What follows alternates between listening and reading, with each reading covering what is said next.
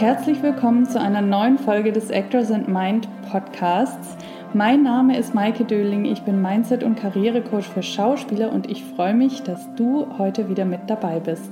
Auch heute habe ich wieder einen tollen und ganz besonderen Gast bei mir im Interview. Es ist die Schauspielerin Nathalie Nowak, die auch Coach für Persönlichkeitsentwicklung ist und in vielen sehr interessanten Bereichen coacht. Und heute haben wir uns ein Thema herausgepickt, das auch einen großen Teil ihrer Arbeit ausmacht. Und ich freue mich wirklich sehr, dass wir heute über das Thema innere Kindarbeit sprechen, da das Thema wirklich essentiell ist, wenn es um die persönliche Weiterentwicklung geht. Und in diesem Gespräch erfährst du, was innere Kindarbeit überhaupt ist, warum es so wichtig ist, dass wir unser inneres Kind heilen und was das mit unserem Selbstvertrauen zu tun hat. Nathalie gibt dafür auch ein paar hilfreiche Tipps, wie du das Thema für dich selber angehen kannst. Und bevor ich jetzt zu viel erzähle, wünsche ich dir viel Spaß mit dieser Folge.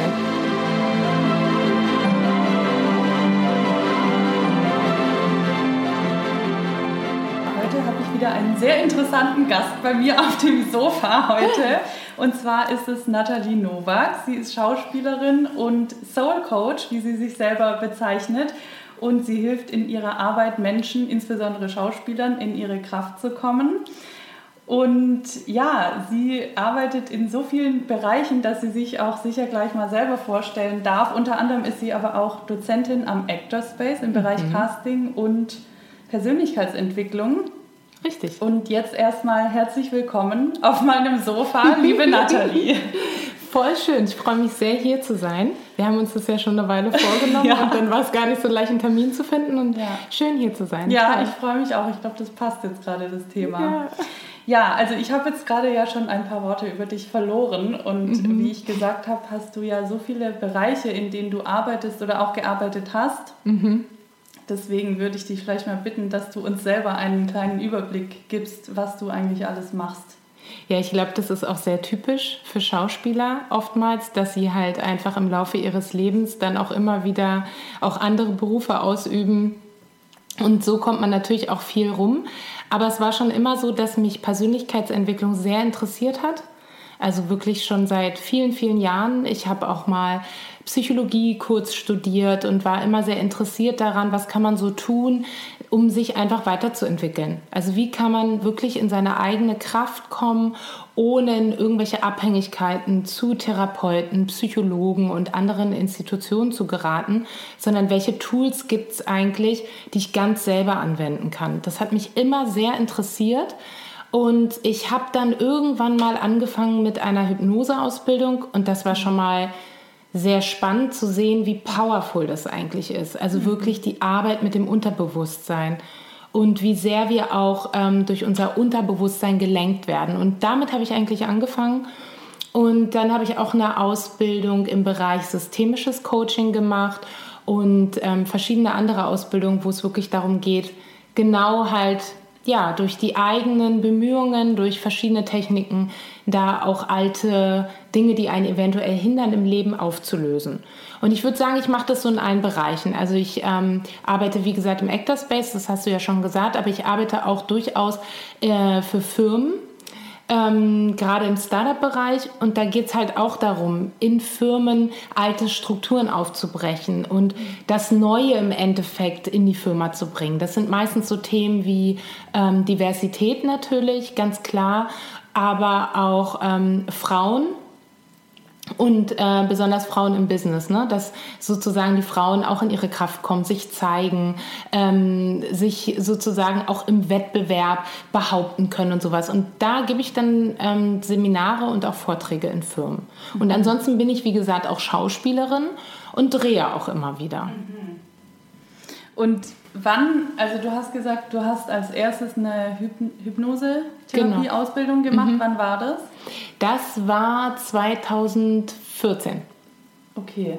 Aber hast du nicht mal auch mal mir erzählt, dass du eigentlich schon, schon ganz viel früher, also schon auch als du jünger ein Kind warst, dich mit diesen Themen auseinandergesetzt Ja, Also ich habe wirklich schon sehr früh nach solchen Antworten gesucht. Ich war, glaube ich, echt auch ein sehr anstrengendes Kind, weil ich habe immer sehr viele Fragen gestellt und habe mich dann erstmal durch all das sozusagen... Ähm, habe mich sozusagen, ja, mir Wissen geholt, was es so gibt auf der Erde. Ne? Also Schamanismus hat mich immer sehr, sehr interessiert oder auch verschiedene Techniken, Psychologie, ähm, die Hypnose. Ich habe aber das nicht gelernt ähm, in der Jugend, sondern ich habe es eher, eher selber ausprobiert. Also ich habe dann immer irgendwelche Methoden ausprobiert, ganz früh schon, auch so als Teenager, bin in Kurse gegangen und ähm, habe mich in Meditationspraktiken und Yoga und was es da alles gibt, das ist ja endlos. Mhm. Ähm, und das Interesse war schon sehr, sehr früh da. Aber ich war, glaube ich, lange Zeit eher selber User, bis ich dann irgendwann mich dazu entschlossen habe, es selbst zu lernen, um es weiterzugeben. Mhm. Wann hast du selber für dich gemerkt, dass du besondere Fähigkeiten hast in, in dieser Heilarbeit?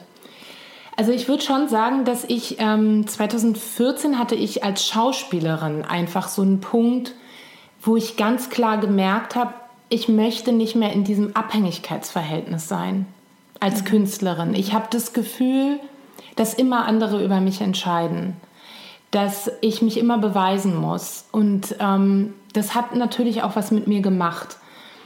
Und da habe ich dann natürlich für mich entdeckt, okay, das muss einfach was mit mir zu tun haben. Ich kann nicht sozusagen die ganze Verantwortung jetzt an die Caster, die mich vielleicht nicht besetzen oder die Rollen, die nicht kommen oder so abwälzen, sondern ich muss einfach mal bei mir selber gucken. Mhm. Das war der Weg dahin und ähm, das hat mich dann dazu gebracht, dass ich auch wieder in meine Spielfreude gekommen bin und wieder Spaß und Freude am Beruf auch habe und natürlich dann über den Weg auch, dass ich andere darin berate. Mhm. Und ich glaube, die besonderen Fähigkeiten kommen über die Erfahrung. Mhm. Wenn man selber ähm, diese Dinge durchlebt und erlebt, dann kann man davon anders erzählen, als wenn man es selber nie erlebt hat. Und ich stand halt wirklich schon seit meiner Kindheit ähm, vor der Kamera. Also ich habe viele Werbeproduktionen gemacht und Kurzfilme, komme auch aus einem entsprechenden Elternhaus. Meine Mutter ist ähm, Theaterwissenschaftlerin und mein Vater war Schauspieler und Musiker. Mhm. Also dementsprechend bin ich auch mit dem ganzen, ähm, ja, mit, der, mit dieser ganzen Film- und Theaterwelt auch groß geworden. Und ähm, ja, ich habe das einfach selber alles erlebt. Und das macht mich dann, glaube ich, als Coach auch irgendwo aus. Ja, das wäre meine nächste Frage gewesen, wann du angefangen hast mit der Schauspielerei, aber dann wirklich schon im Kindesalter. Ja, relativ früh. Ja. Ähm, meine Mutter hat halt Theaterwissenschaften studiert, während ich zur Schule gegangen bin.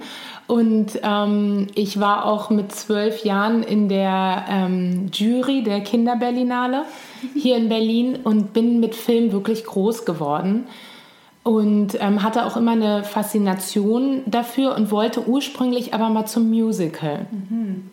Aber das hat dann irgendwie nicht geklappt und dann ist es doch beim Schauspiel auch geblieben und Schauspiel geworden.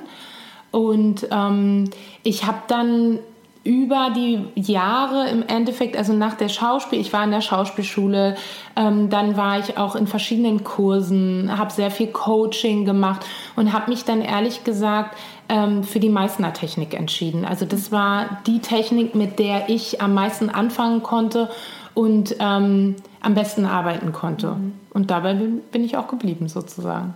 Ich auch. ja, ich liebe Meißner, auch wenn ich ja gerade nicht so viel spiele, wie du ja weißt, aber auch das kommt wieder. Ähm, was, was machen für dich diese beiden Teile? Also du bist die Schauspielerin und du bist der Coach. Ähm, was machen diese Teile für dich aus? Ja, also lange Zeit hatte ich eigentlich schon den Wunsch, mich auch zu entscheiden und habe dann aber irgendwann festgestellt, es geht nicht, weil es ist beides meine Leidenschaft. Mhm. Und ähm, ich wollte mir dann irgendwann auch selber beweisen, dass beides möglich ist. Also es ist natürlich auch eine Zeitfrage, aber ich merke, es funktioniert gut. Mhm. Ähm, die Coaching-Arbeit ist natürlich auch schön, weil ich auch sehr viel Kontakt dadurch mit Kollegen habe mhm.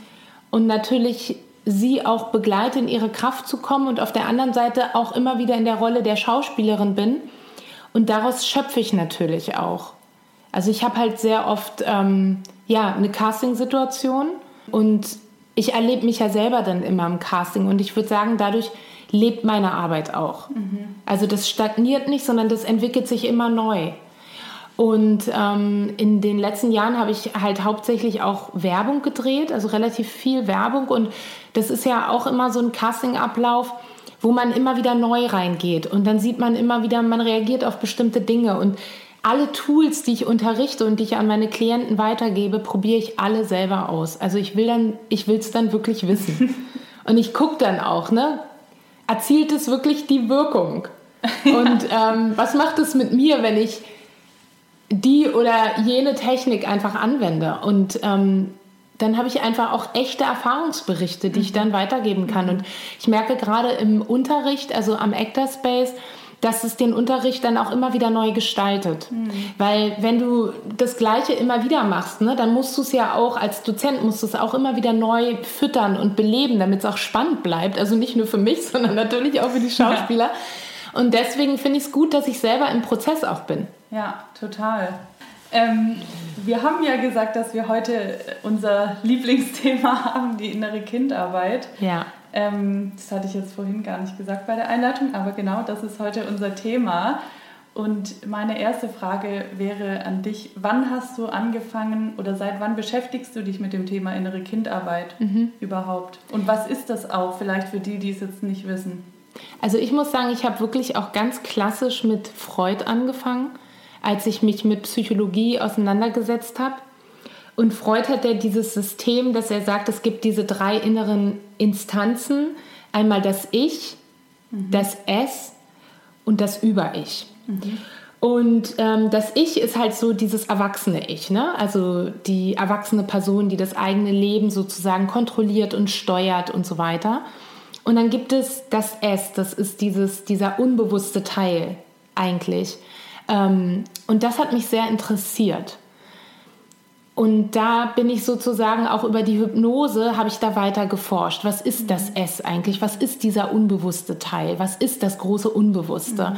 Und ähm, darüber bin ich dann zur inneren Kindarbeit mhm. gekommen, weil das innere Kind steht eigentlich stellvertretend dafür, was wir als Kind erlebt haben. Positiv wie negativ. Mhm. Ich erkläre das mal so. Also man hat ähm, in dem Alter zwischen 0 bis 6 Jahren, muss man sich vorstellen, steht das Unterbewusstsein sperrangelweit auf. Mhm. Also alles Mögliche, was wir erleben, insbesondere von unseren Bindungspersonen, und wir stehen ja in der Abhängigkeit zu unseren Bindungspersonen, also unsere Eltern oder starken Bezugspersonen, geht un ungefiltert ins Unterbewusstsein. Also wir hinterfragen das nicht ob das richtig ist oder ob das falsch ist, was wir erleben oder was uns gesagt wird oder wie mit uns umgegangen wird. Und ähm, je älter wir werden, also nach dem sechsten Lebensjahr, geht die Tür immer mehr zu, mhm. zu dem Unterbewusstsein. Und irgendwann ist sie fast verschlossen, nicht ganz, aber fast verschlossen. Und wir agieren als Erwachsene, zumindest glauben wir das. Aber diese Erlebnisse, all das, was wir irgendwann mal erlebt haben, was uns Schmerzen zugefügt hat oder auch positiv war, die sind ja weiter da. Die sind mhm. sozusagen wie in unserem Unterbewusstsein abgespeichert. Und die Forschung hat mittlerweile herausgefunden, dass wir, dass unser Handeln nicht durch unser Tagesbewusstsein ähm, sozusagen gesteuert wird, sondern durch unser Unterbewusstsein. Und prozentual macht das Tagesbewusstsein ca. 7% aus und das Unterbewusstsein 93%. Und ähm, das innere Kind ist im Endeffekt ein Begriff, eine Begrifflichkeit, mit der man arbeiten kann. Das ist ein symbolisches Bild für all die Erlebnisse, die wir in unserer Kindheit erlebt haben. Mhm. Also würdest du auch sagen, wenn jetzt jemand zum Beispiel irgendwann später, weiß ich nicht, mit Mitte 20 ein, ein heftiges Erlebnis hatte oder so, dass das ein, also die, das Unterbewusstsein auch beeinflusst dann? Definitiv. Ja. Also gerade ähm, Erlebnisse, die sehr heftig sind, wo auch mhm. der Körper drauf reagiert. Ne? Weil man muss sich das so vorstellen, wir Menschen sind grundsätzlich auf Überleben gepolt. Mhm. Alles, was wir tun, ist immer ähm, vor dem Hintergrund, wir wollen überleben und wir wollen uns weiterentwickeln. Das mhm. sind so zwei sehr starke Kräfte, die uns in uns wirken. Mhm. Und unser Körper ist auch dementsprechend ähm, darauf gepolt, ja. zu überleben.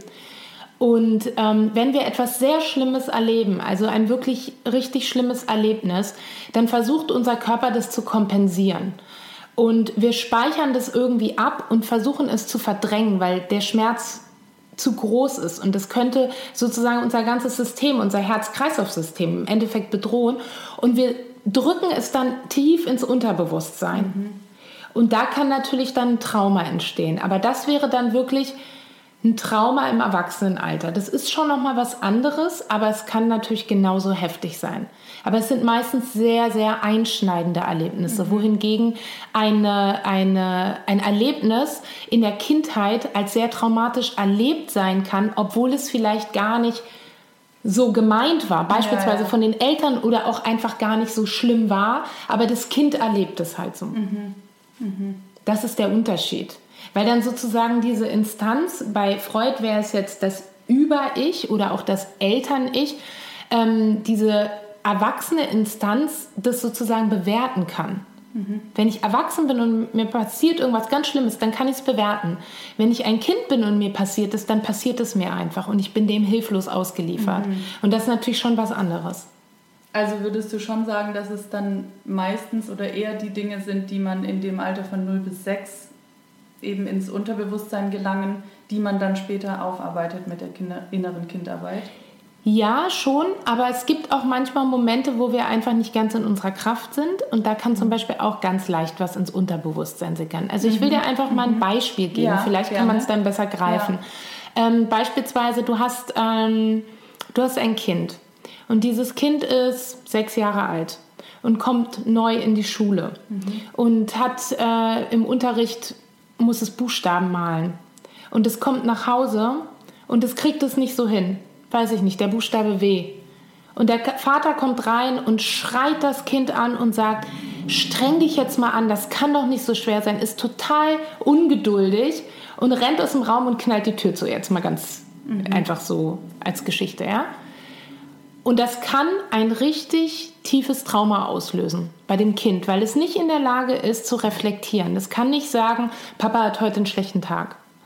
Äh, der hat jetzt seine Wut auf mir äh, abgelassen und das hat mit mir gar nichts zu tun. Das kann mhm. sich nicht abgrenzen davon. Mhm. Wohingegen, wenn die gleiche Situation einer erwachsenen Person passiert, ähm, könnte sie unter Umständen sagen, okay, du scheinst ja wirklich einen schlechten Tag heute zu haben. Also sie ist in der Lage, sich davon abzugrenzen. Ein Kind kann das nicht. Mhm. Aber wenn du natürlich in eine wirklich lebensbedrohliche Situation kommst, kannst du dich halt auch nicht mehr abgrenzen. Deswegen würde ich jetzt nicht sagen, dass äh, ein Trauma, was du später erlebst, weniger schlimm ist. Es ist einfach anders. Man ja. würde auch anders damit äh, arbeiten. Mhm. Und da sind wir nämlich genau in der inneren Kindarbeit. In der inneren Kindarbeit geht es darum, sich auf diese Ebene ähm, als Therapeut oder als helfende Person des Kindes zu begeben und kindgerecht eigentlich diese Blockaden zu lösen. Mhm. Das macht den Unterschied, weil du erlebst es als Kind und ich habe die Erfahrung gemacht, es löst sich auch am besten, wenn du sozusagen das Kind in dir direkt ansprichst. Mhm. Mhm. Wohingegen ein erwachsener Mensch, der ein Trauma erlebt, da kannst du das Trauma auch gut über den Körper oder auch über die intellektuelle Ebene lösen. Mhm. Das ist dann schon nochmal was anderes. Ja, ja, stimmt. Warum ist es so wichtig oder wofür ist es wichtig, dass wir uns mit dem inneren Kind auseinandersetzen? Also aus ganz vielen Gründen. Ja? Mhm. Ähm, das innere Kind kann uns in unserem Erwachsenensein beeinflussen. Also mhm. sprich, der Erwachsene ähm, ist sozusagen unsere Hauptantriebskraft, wenn wir unseren Alltag bewältigen. Ähm, der Erwachsene, der kann planen, der kann Risiken einschätzen, der kann Entscheidungen treffen und, und das ist super, super wichtig, Verantwortung übernehmen für sein Handeln und sein mhm. Tun. Mhm. Ein Kind kann das nicht, weil ein Kind ist bedürftig. Mhm. Das braucht vor allen Dingen Bindung, zuverlässige Bindung. Und wenn ein Kind zuverlässige Bindung erhält, dann entwickelt es Urvertrauen. Und Urvertrauen ist eigentlich die Basis von allem. Wenn ich wirklich ins Leben vertraue, dann vertraue ich in mich, dann vertraue ich darin, dass mein Leben schon den richtigen Weg nehmen wird, dann vertraue ich auch in Partner. Ne? Mhm. Also wenn ich auf Partner treffe, ich kann mich fallen lassen, ich kann die Liebe zulassen. Ähm, ich habe einfach Selbstvertrauen. Mhm.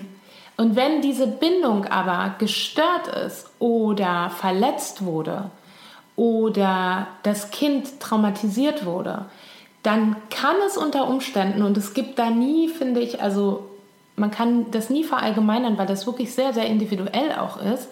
Ähm, aber das kann zum Beispiel dazu führen, dass ein Mensch immer krankhaft nach Anerkennung sucht, mhm. nie mit sich mhm. zufrieden ist. Ähm, das kann zu unsicheren Bindungen, Beziehungsbindungen führen. Ähm, man kann ähm, harmoniesüchtig sein, dass man Disharmonie nicht ertragen kann, ne? weil die einen wirklich existenziell, also als existenziell belastend empfunden werden. Ähm, Menschen, die ein verletztes inneres Kind haben, finden sich oft in einer Opferrolle auch wieder. Mhm. Oder sie sind immer in der Vergangenheit. Mhm. Oder sie mhm. streben extrem nach Kontrolle mhm. und können überhaupt nicht loslassen. Also dem, ist, dem sind keine Grenzen gesetzt. Das ist natürlich eine sehr individuelle Sache. Aber unser rationaler erwachsener Verstand oder auch unser Erwachsenen-Ich versteht oftmals gar nicht, warum wir in bestimmten Situationen auf eine bestimmte Art und Weise reagieren. Mhm. Mhm. Und da setzt die innere Kindarbeit eigentlich an. Nämlich genau diese Ursachen zu heilen. Okay.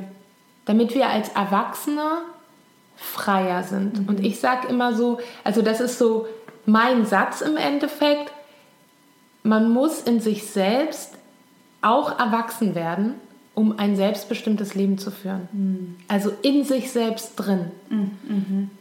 Es zielt sozusagen darauf ab, dass wir selber für unseren eigenen inneren kindlichen Anteil als Erwachsene die Verantwortung übernehmen. Mhm. Okay, also du meintest jetzt gerade, dass, dass wir innerlich auch erwachsen werden. Ne? Und ich genau. habe ja auch schon mich immer mal wieder mit innerer Kindarbeit beschäftigt oder auch Sachen mitgemacht. Ähm, da zum Beispiel auch bei Laura Seiler. Und da geht es ja auch oft darum, dass man das innere Kind fragt, was mhm. möchtest du jetzt gerne machen? Aber dann ist es ja eigentlich für mich schon wieder, okay, irgendwie ist dann trotzdem noch dieses Kind in mir da, das ich jetzt frage. Aber bedeutet es auch, wenn ich diesen, dieses innere Kind in mir quasi anspreche auch oder, oder dem auch einen Raum gebe, dass ich dann auch innerlich oder was bedeutet dieses innerlich auch erwachsen werden?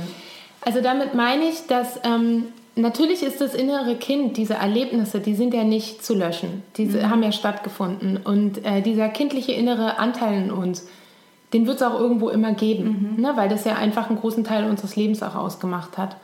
Ähm, aber ich denke halt, ähm, man kann natürlich das innere Kind immer fragen, was mhm. brauchst du gerade? Mhm.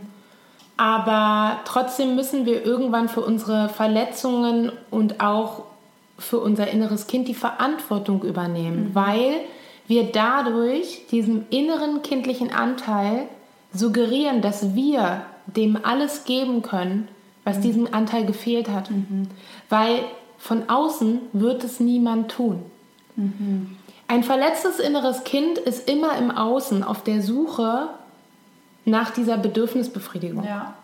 Wir suchen also im Beruf, in Partnerschaften, in Freundschaften immer wieder jemanden, der uns diese Bedürfnisse, die wir nicht erfüllt bekommen haben, befriedigt. Mhm.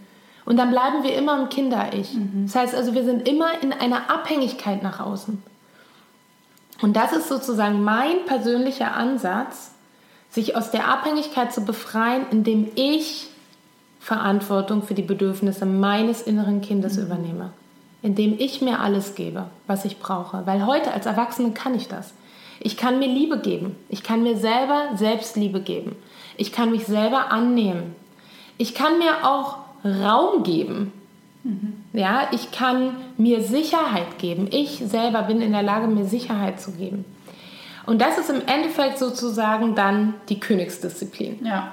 Davor ist schon noch ein Weg. Weil die meisten, die ein verletztes inneres Kind haben, merke ich immer wieder in der Arbeit, die müssen oftmals erstmal bei ihren Eltern ankommen. Mhm.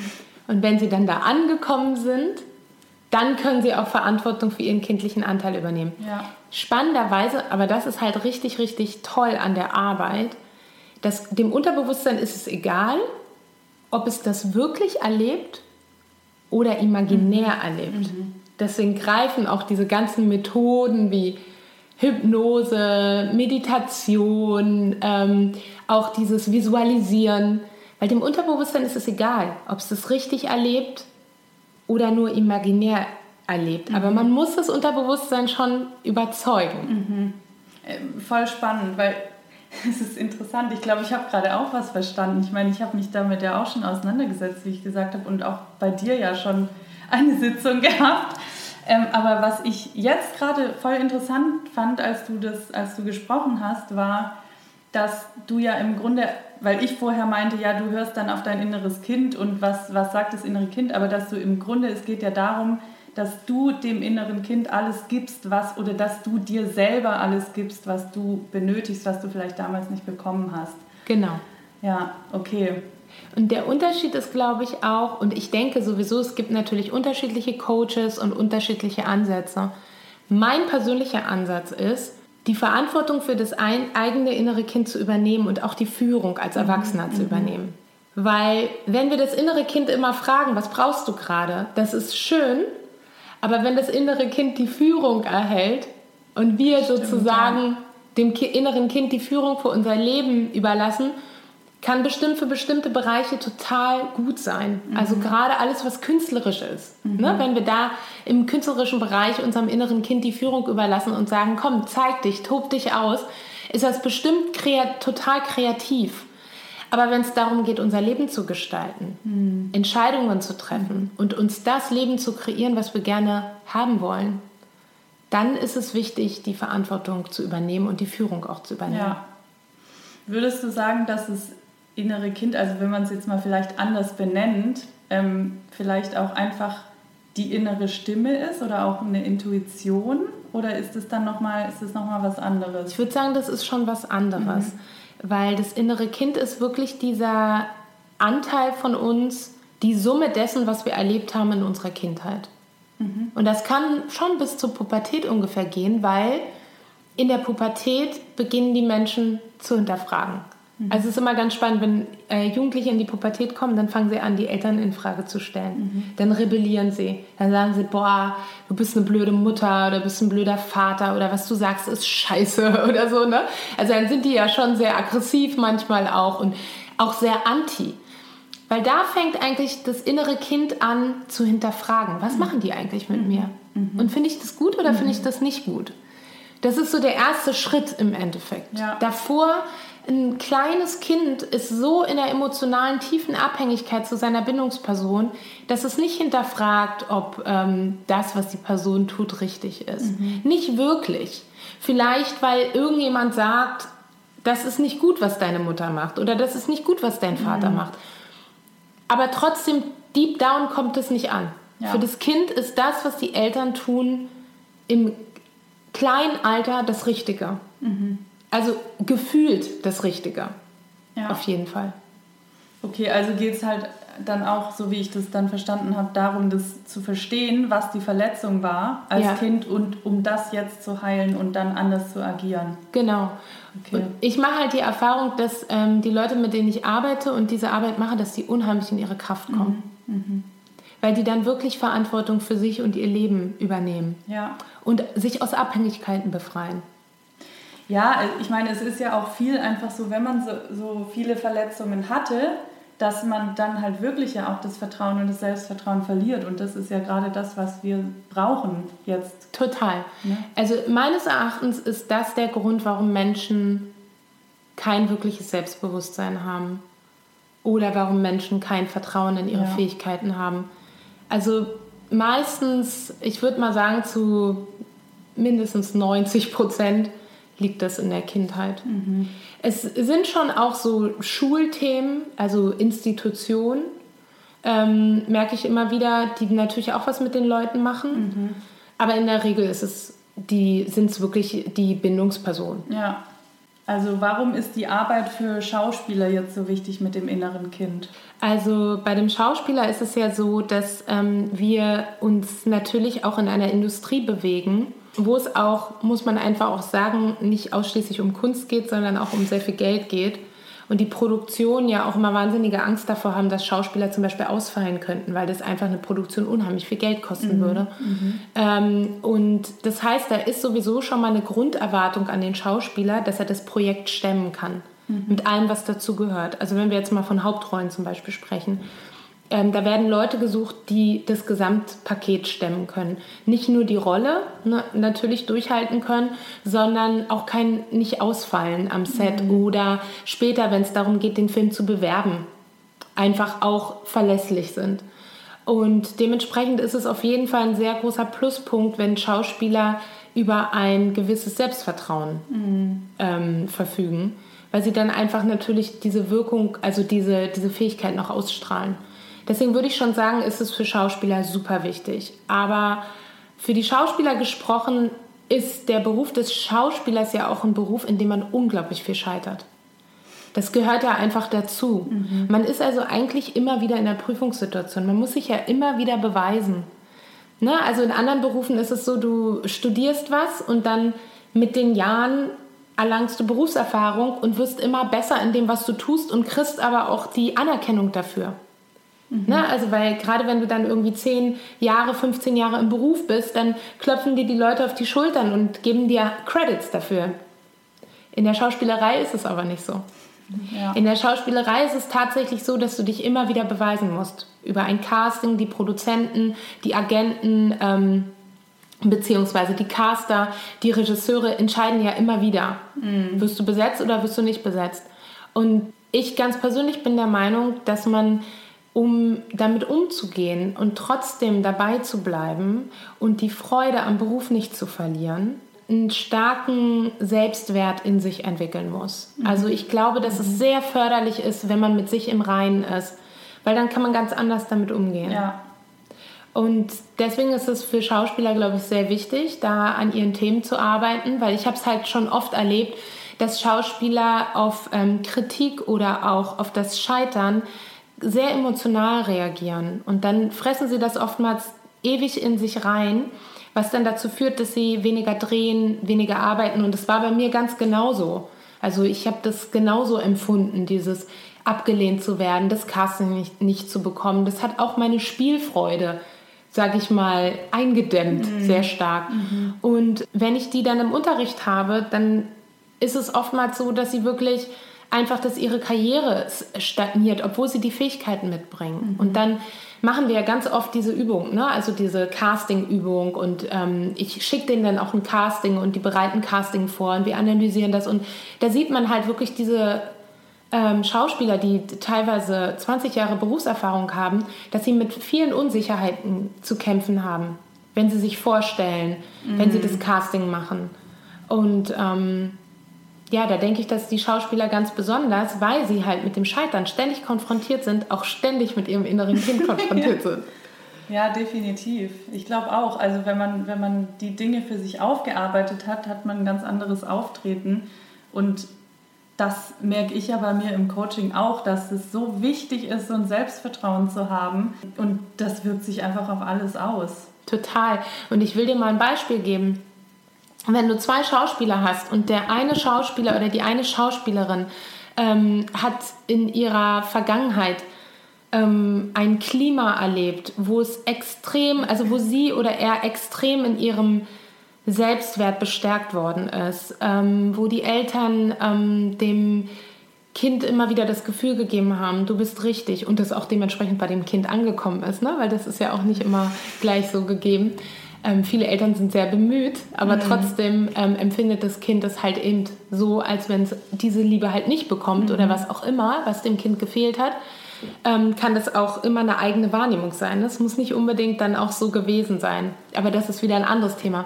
Aber du hast diese zwei Schauspieler und dann hast du den anderen Schauspieler, ähm, dem wurde immer gesagt, du bist nicht gut genug.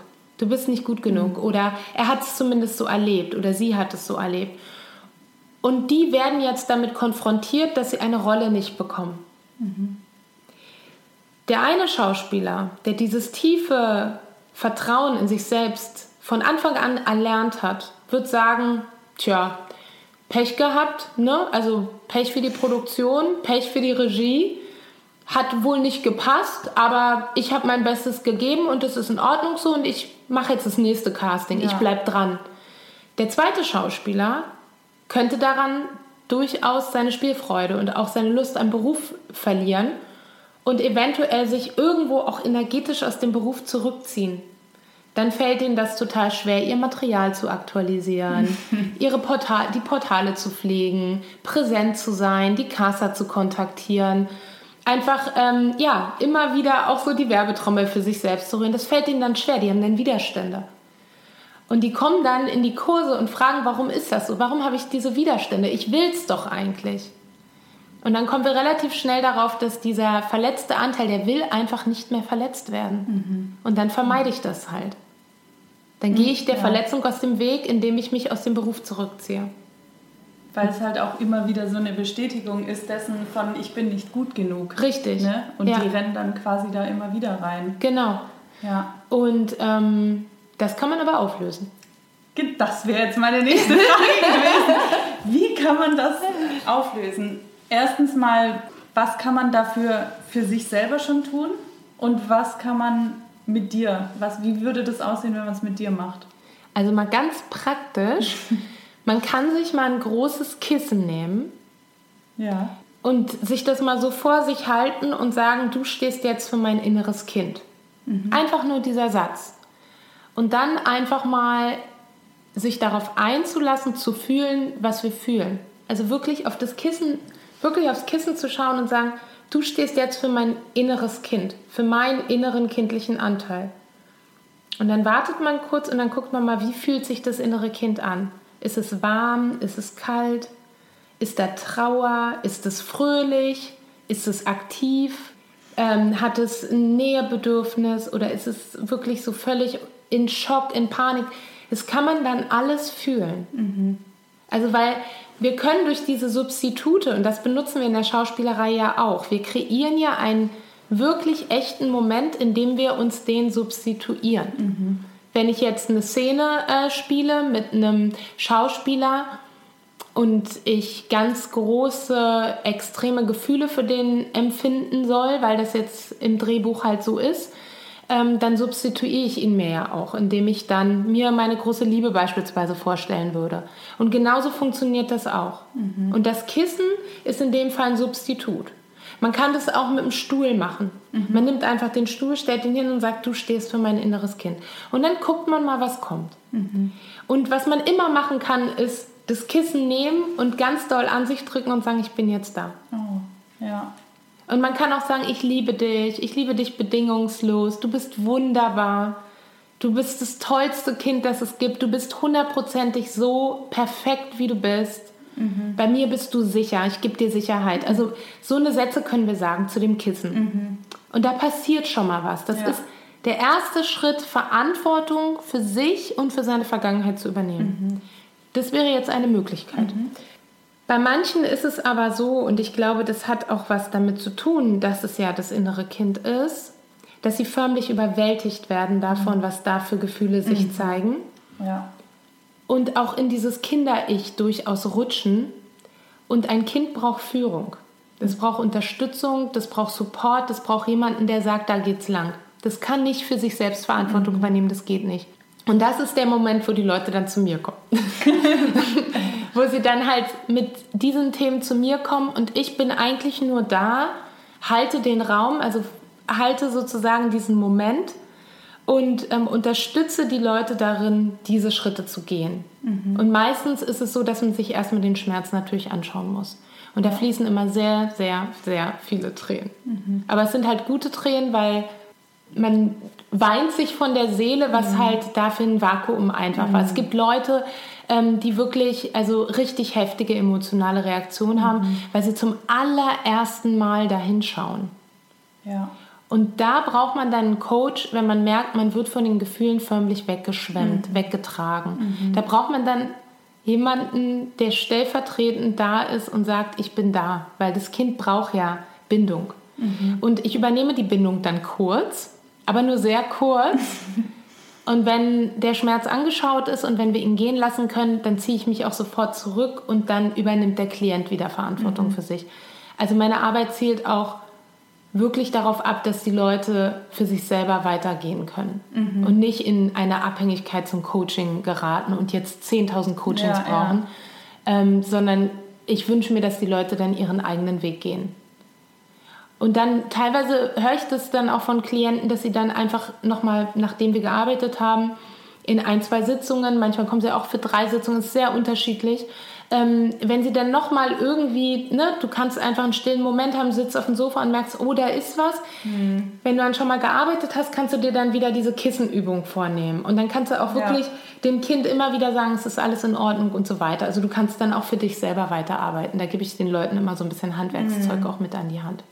Das heißt, also du öffnest den Raum quasi und hilfst den Leuten. Ich erzähle es jetzt einfach mal aus meiner Sicht, weil mhm. ich war ja auch hatte ja auch so eine schöne Sitzung bei dir, nach der sich übrigens auch echt viel gelöst hat bei mir. Und also ich glaube, ich, ich wäre mit diesem Thema, hätte ich das nicht von mir aus selber lösen können. Beziehungsweise ist es ja auch so, wenn man alleine ist, dann schützt man sich ja unterbewusst auch selber ein bisschen davor. Du lässt es ja alles nicht so zu. Genau. Und das ist ja auch nochmal so ein Schritt, wenn man zu dir geht und sagt, okay, ich möchte dieses Thema jetzt angehen, dann, dann da tut sich ja schon was, allein dass du diesen Schritt tust.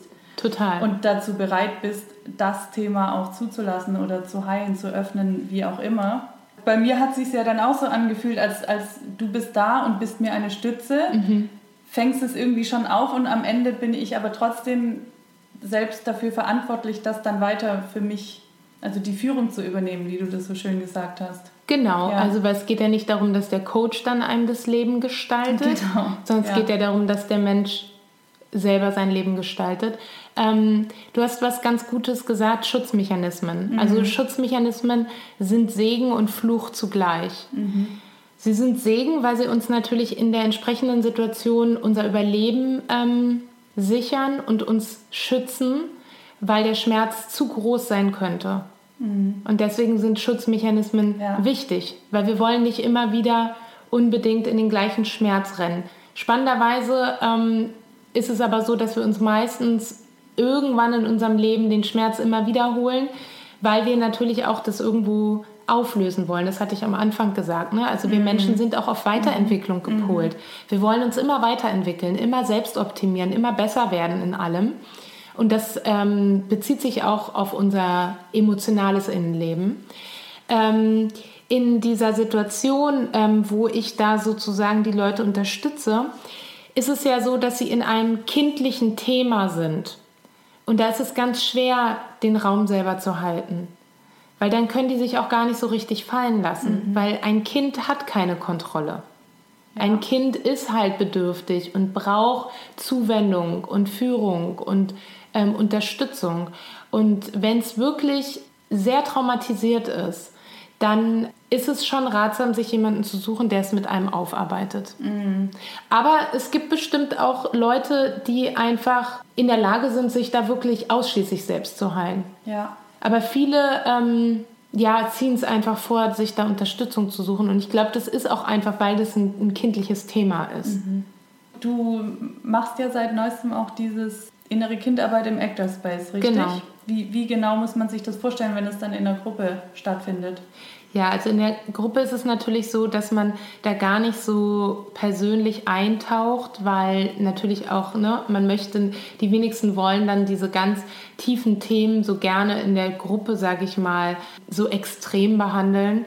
Deswegen ist es eigentlich eher so ein erster Kontakt zum inneren Kind, mhm. wo es wirklich darum geht, mal in Kontakt zu treten. Mhm. Das, was ich mit dem Kissen beschrieben habe, machen wir in der Gruppe. Mhm. Und dann arbeite ich eher so mit dem ähm, Tool der Meditation oder auch der Imagination, mhm. wo es einfach wirklich darum geht, die ersten Schritte auf das innere Kind zuzumachen ja. äh, und auch erstmal so eine Bestandsaufnahme. Was ist da eigentlich? Weil wir haben das oftmals so verdrängt, wir sind uns dessen ganz oft überhaupt nicht bewusst was da überhaupt für Verletzungen mhm. sind. Mhm. Weil wie gesagt, die Interpretation von einer Situation, die unterscheidet sich sehr groß von einem Kind, also wie das Kind es sozusagen abspeichert und wie der Erwachsene das abspeichert. Und deswegen fällt es uns als Erwachsene so schwer, ähm, zu, ja, zu realisieren, aha, daran lag's, die und die Situation.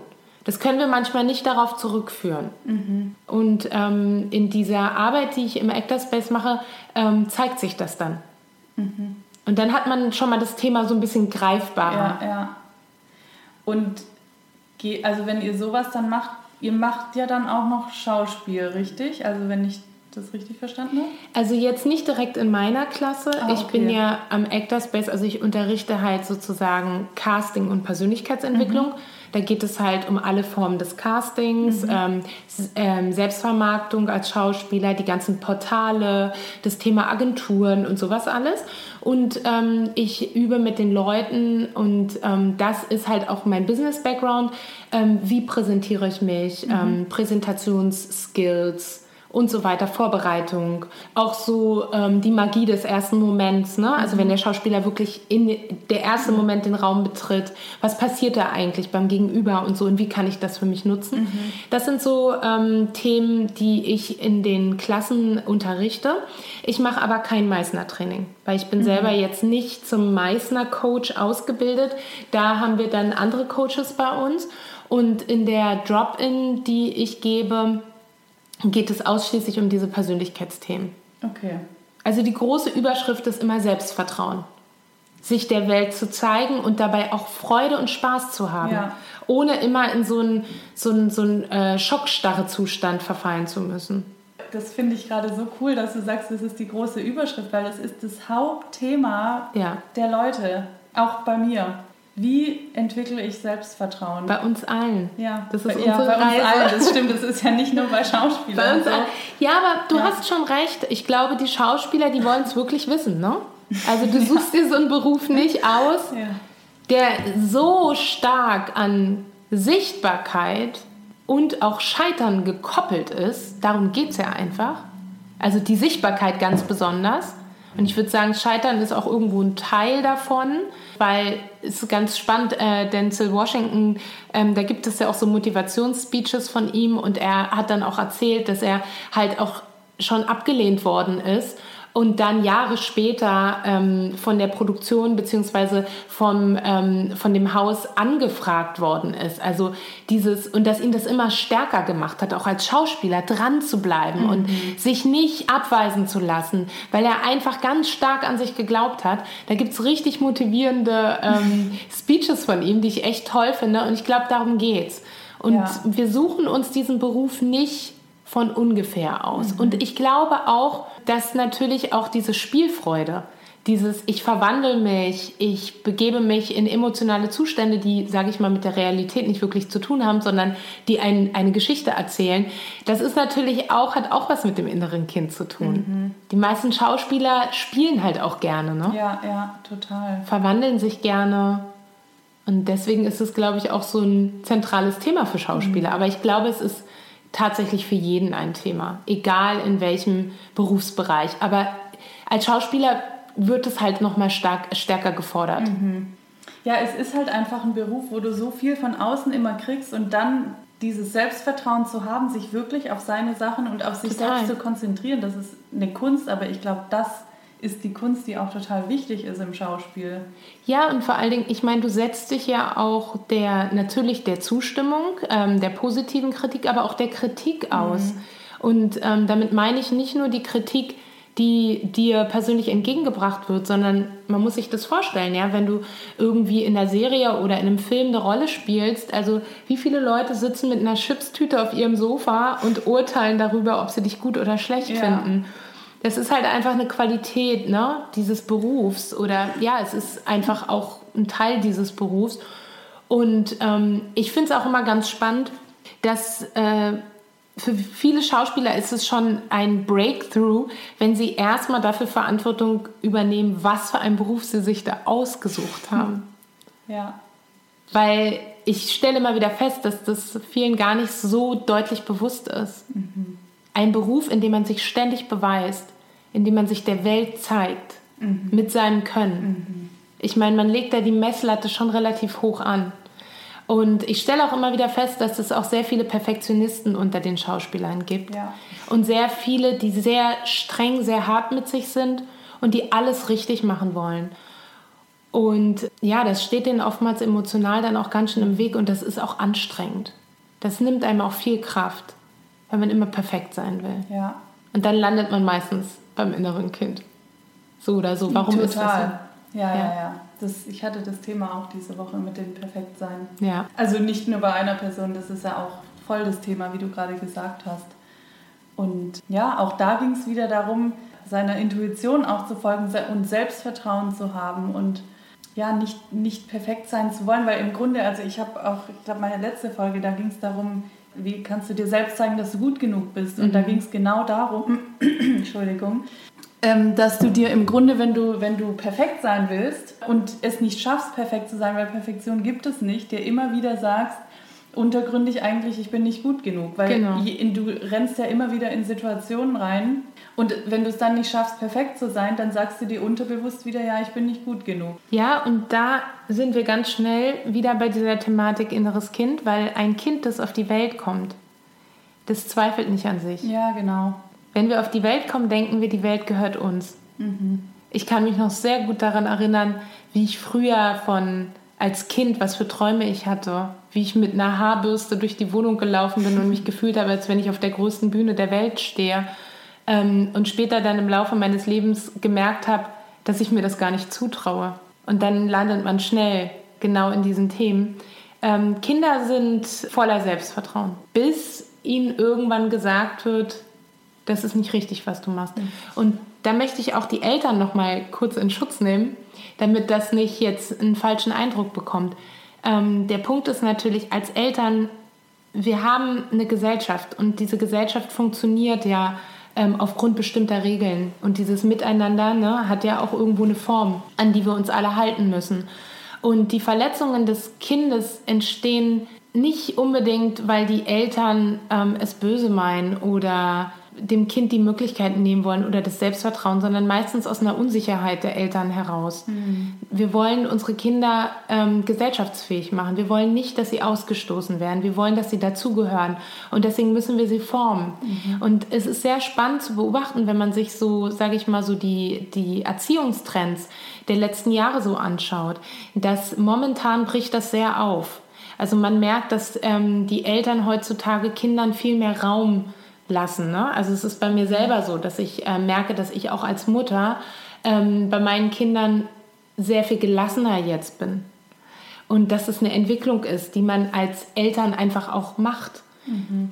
Und dieses Vertrauen zu haben in das Kind, dass es so, wie es ist, absolut in Ordnung ist und dass es Zeit hat, sich zu entwickeln, dass es nicht sofort alles können muss, das fördert natürlich die Erwachsenen von morgen, dass sie mehr in ihre Kraft kommen und dass sie von Anfang an sich viel mehr zutrauen, weil sie das einfach so vermittelt bekommen.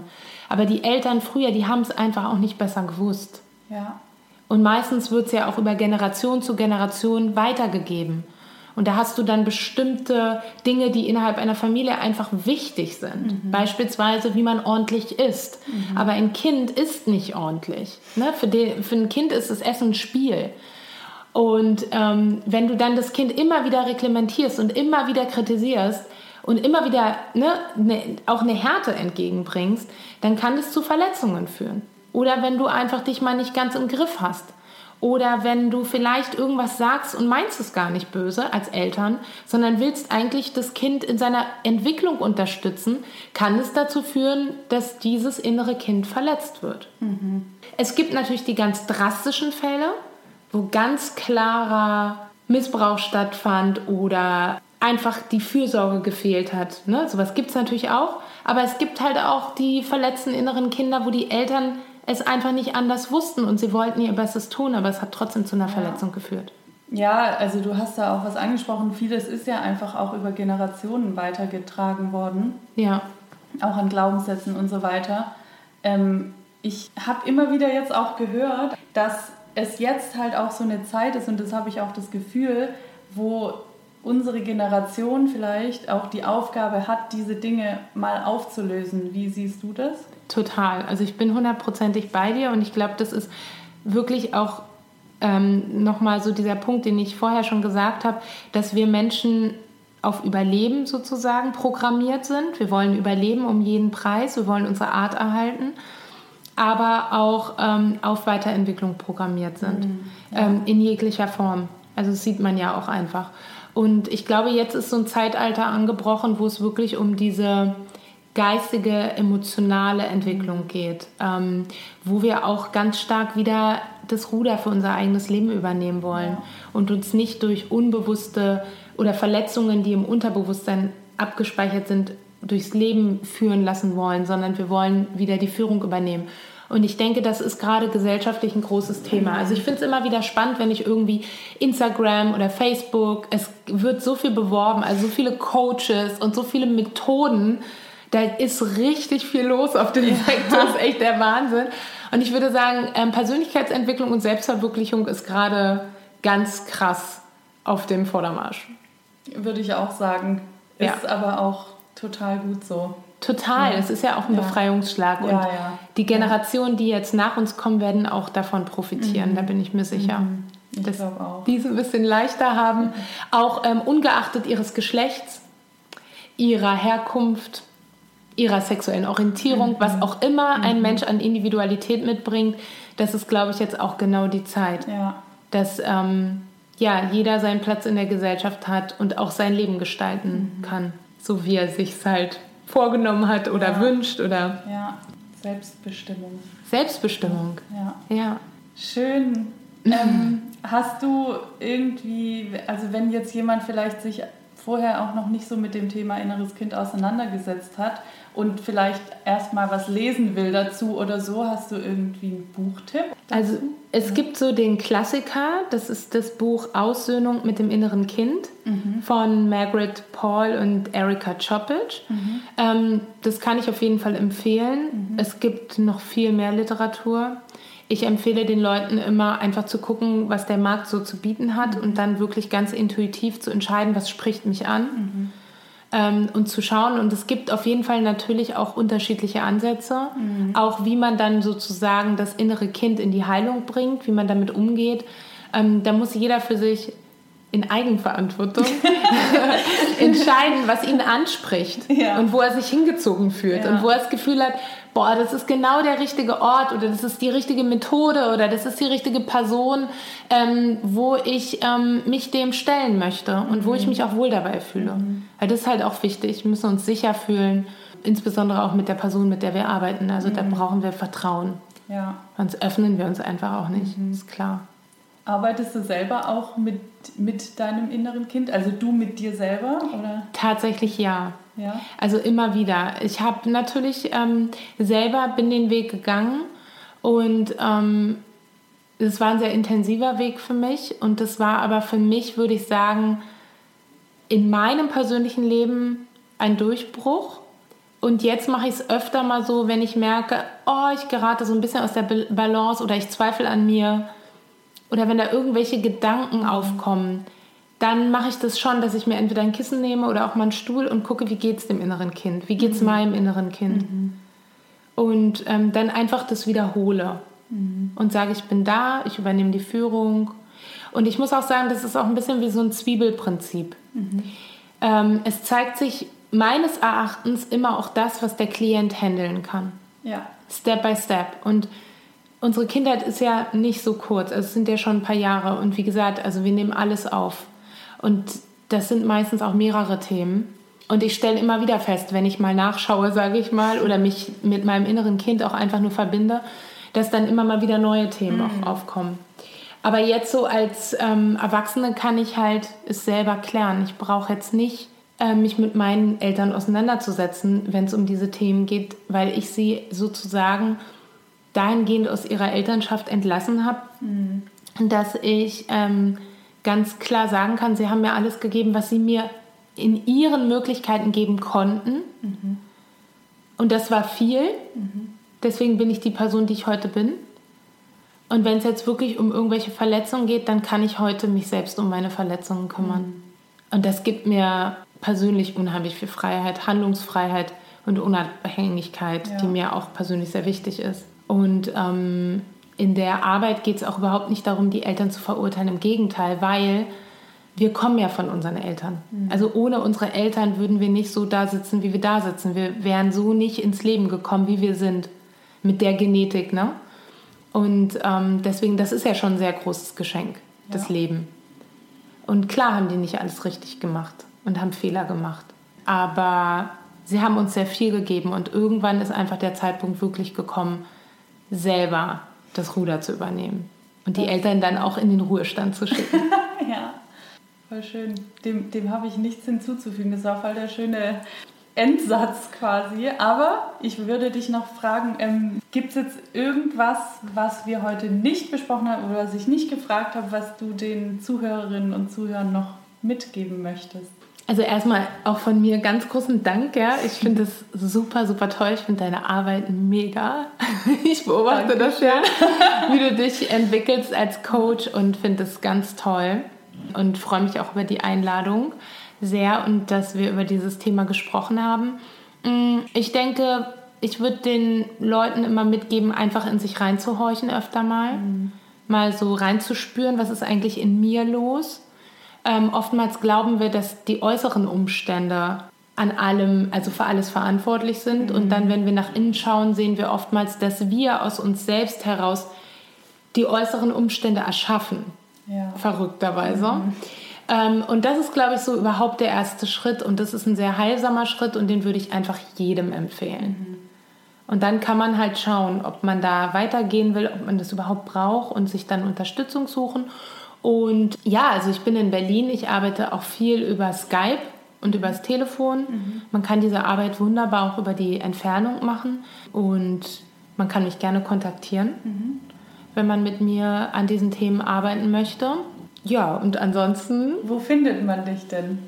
Also ich sitze, habe jetzt gerade ähm, mich mit einer sehr tollen kreativen Persönlichkeit zusammengetan und wir sitzen an meiner Website, wo ich halt mhm. halt sozusagen meine Internetpräsenz nochmal strukturiere und alle Themen aufnehme und es dann auch online stelle. Die gibt es noch nicht. Mhm. Ähm, aber man kann mich über Instagram auf mhm. jeden Fall kontaktieren.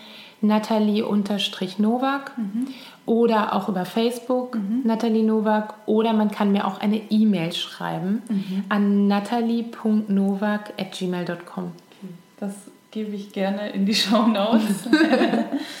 ja, und was sind jetzt deine, deine aktuellen Projekte? Nochmal, du sagst, du, du unterrichtest am Actor Space mhm. und, und dann kann man dich privat noch als Coach finden, richtig? Genau, also ja. ähm, am Actorspace bin ich. Man kann natürlich auch in Actorspace kommen. In unsere Kurse findet, findet man alles auf der Website.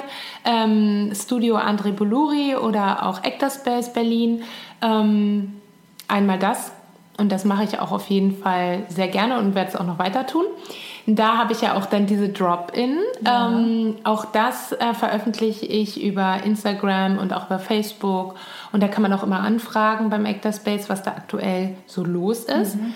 Mm, ich gebe auch immer mal wieder Seminare. Ähm, ich habe jetzt vor kurzem ein Online-Seminar über das Format Drehübung gegeben in Wien. Mhm. Ähm, sowas werde ich weitermachen. Also sofern ich eingeladen werde, habe ich da große Lust ähm, zu, auch ähm, andere Schauspieler zu erreichen ähm, oder auch andere Leute zu erreichen. Und ich werde diese persönliche Arbeit natürlich weitermachen. Und ich will auch drehen. Also ja. immer wieder, wenn was kommt und das spannend ist und das passt. Ja dann bin ich gerne auch als Schauspielerin unterwegs. Ja, und da Fall. findet man dich vermutlich auf allen gängigen Portalen, auf richtig? allen gängigen Portalen, genau. Von über Schauspielervideos, Cast Upload, Filmmakers, Cast Forward, bei meiner Agentur Alexander Patt. Und ja. Sehr schön, okay, das wird alles aufgelistet. ja, liebe Nathalie, vielen, vielen Dank. Es war ein sehr aufschlussreiches und interessantes Gespräch, wie ich finde. Und ich glaube, dass da auch viele weiter, vielen weitergeholfen werden kann. Und ja, ich fand es sehr inspirierend. Ich habe selber auch noch mal was gelernt. Man denkt immer so, man hat sich da schon so viel mit auseinandergesetzt, aber ich habe jetzt gerade auch noch mal echt was gelernt. Also vielen Dank dafür. Und ja, ich ähm, Ich wünsche dir auch alles Gute, vor allem auch ähm, fürs Drehen und für deine äh, Coach Coach-Tätigkeit. Und wir sind ja sowieso in Kontakt. Vielleicht sprechen wir irgendwann nochmal über ein anderes Thema. Sehr gerne. Und ja, vielen Dank. Also wie gesagt, ne, ich bedanke mich auch und du hast es so schön gesagt, das muss ich gerade nochmal wiederholen, dem sind keine Grenzen gesetzt. Mhm. Es kommt immer wieder was Neues. Ich merke es halt auch. Es gibt immer wieder neue tolle Methoden, kluge Köpfe, die einfach tolle Tools entwickeln, dass man sich freier machen kann. Und ich saug das wirklich auf. Also ich bin da auch immer am Recherchieren und selber ausprobieren. Und ich glaube auch als Coach, man ist nie fertig, mhm. man ist immer im Prozess, immer weiter in der Entwicklung, genauso wie als Schauspieler ja. und in allen anderen Berufen auch. Und das ist einfach spannend und das macht auch Spaß, ja. vor allen Dingen sich auch zu vernetzen, also mit anderen, die ähm, ähnliche ähm, Arbeit machen und das finde ich auch mit dir total schön. Das ja. ist so ein schöner Austausch. Also es ist immer toll auch zu hören von deiner Arbeit und mich mit dir auszutauschen. Ja. Da freue ich mich drauf, wenn wir das noch eine Weile so Geht weitermachen. Mir ganz genauso, das werden wir tun. Ich hoffe, du konntest auch heute wieder einiges für dich mitnehmen und die Folge hat dich ein Stückchen auf deinem Weg weitergebracht. Und wenn dir die Folge gefallen hat, dann freue ich mich, wenn du Natalie und mir einen Kommentar bei Instagram unter dem Post zur heutigen Folge hinterlässt oder uns auch einfach schreibst. Alle Infos zu Natalie findest du in den Show Notes und mich findest du bei Instagram unter Maike Döling. Auch bei Facebook bin ich vertreten unter Maike Döling. Außerdem bin ich dir wie immer sehr dankbar, wenn du den Podcast teilst, weiterempfiehlst und mir auch gerne bei iTunes eine positive Bewertung hinterlässt. Denn je höher der Podcast gerankt ist, desto mehr Menschen können wir damit erreichen. Und das ist mir wirklich ein großes Anliegen. Und ja, jetzt bleibt mir nur noch zu sagen, dir einen wunderschönen Tag und Abend zu wünschen. Und ich freue mich, wenn du auch bei der nächsten Folge wieder mit dabei bist. Alles Liebe, deine Maike.